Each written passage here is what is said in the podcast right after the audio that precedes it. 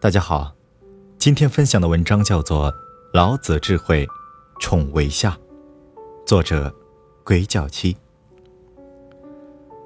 老子不提倡宠辱不惊，而是宠辱若惊。作者针对宠为下提出了自己的看法，也通过一些实例来解释这个观点。当很多人都在赞美我们的时候，我们应该提醒自己，宠为下。宠辱若惊，贵大患若身。何谓宠辱若惊？宠为下，得之若惊，失之若惊，是谓宠辱若惊。何谓贵大患若身？吾所以有大患者，为吾有身。及吾无身，吾有何患？故贵以身为天下，若可寄天下。爱以身为天下，若可托天下。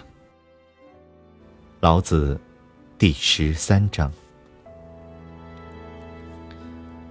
翻译过来就是：得宠还是受辱，都感到惊慌失措；重视身体，就像重视大患一样。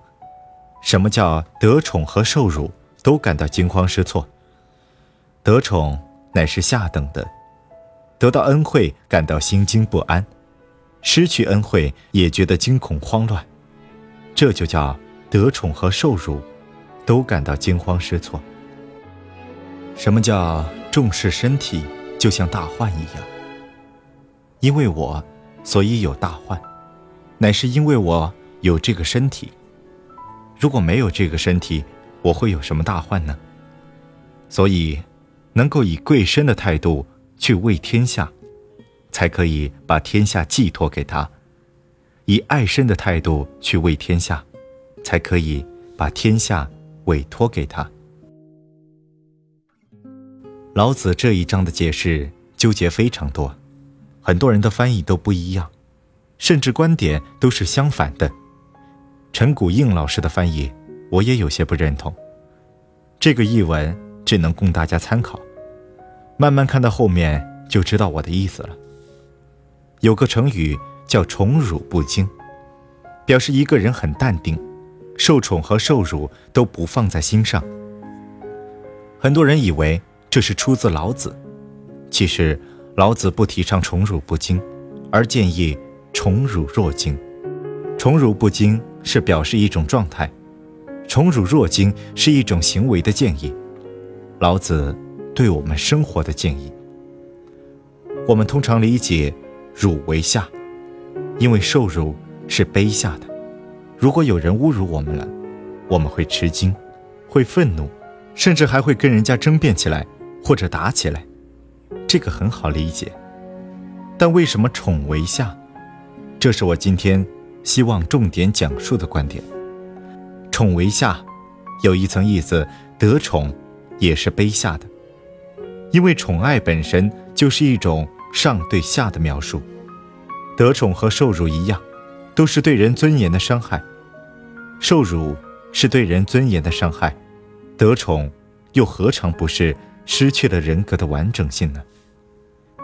假设马云特别重视我，确定我有当下一任 CEO 的可能，我估计我会小心翼翼、谨小慎微，生怕做错事情失去这个信任，这样。我反而做不了自己。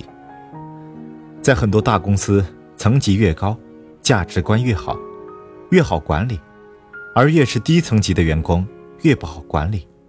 为什么？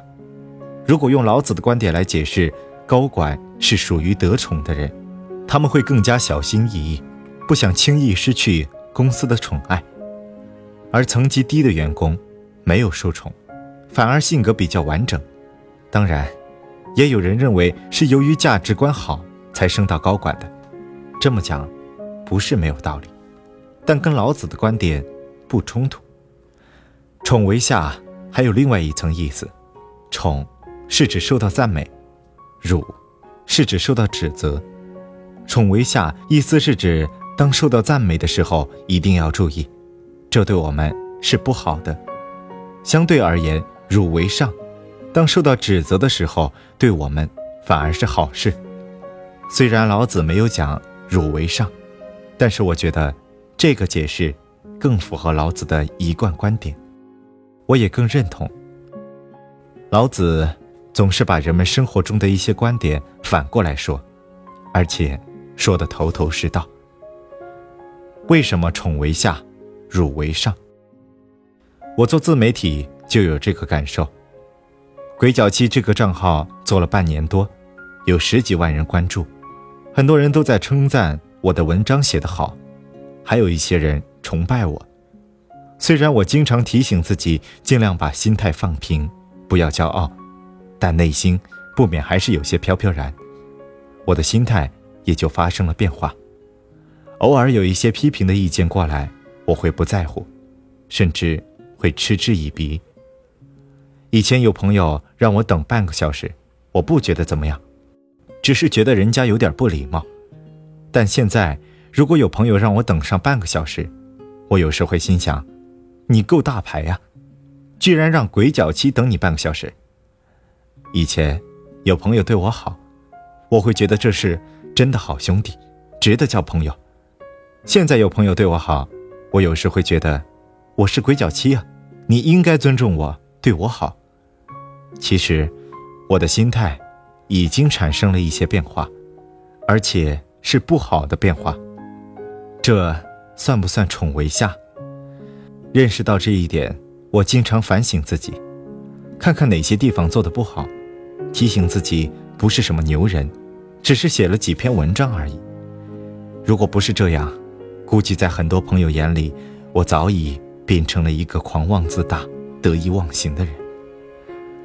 推而广之，当一个人经常受到赞美，心态会发生变化，导致过分看重自己而看轻他人，整个发展的趋势对这个人是不好的。这就是宠为下。如果一个美女一直被周围的人称赞很漂亮，她很容易骄傲。从而会忽略其他的修养，反而一个相貌普通的女人会想办法去提升自身的美德。对个人来说是这样，对团队来说也是如此。马云是一个有智慧的人。马云说，当别人都在赞美阿里的时候，他会觉得非常危险，因为他不知道公司的问题在哪里，不知道问题什么时候能够爆发。当别人都在骂阿里的时候，反而他不担心，因为他知道公司的问题是什么。做过团队管理的人都知道，如果团队业绩很好，走得很顺，团队内部每个成员看上去都差不多，这看不出一个团队真正的能力。但当团队业绩不好，或者说有很多人在投诉的时候，会发现。团队内部不同的人表现很不一样，有的人在想办法解决问题，有的人在推卸责任。对于提升团队能力来说，哪种情况比较好？当然，是后者。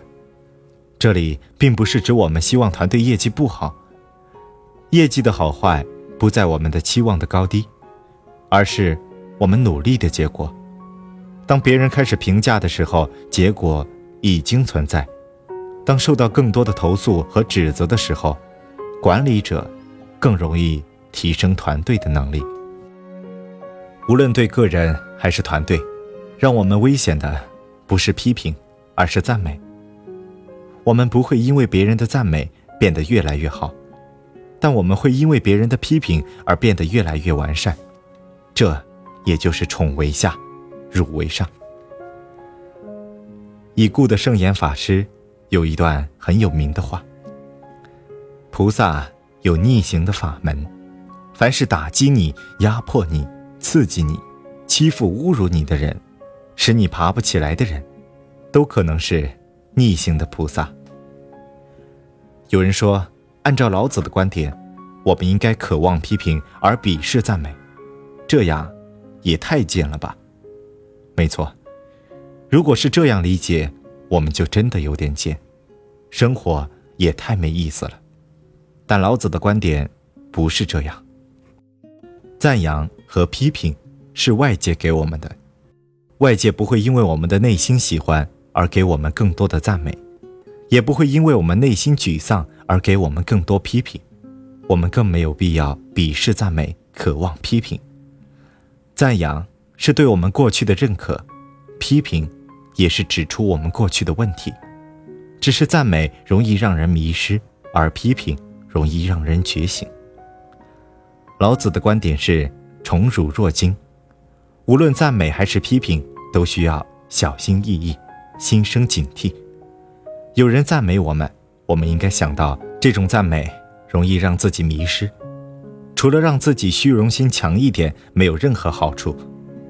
有人批评我们，我们应该想到，这种批评对我们也没有什么损失，应该认真对待，可以帮助提升自己。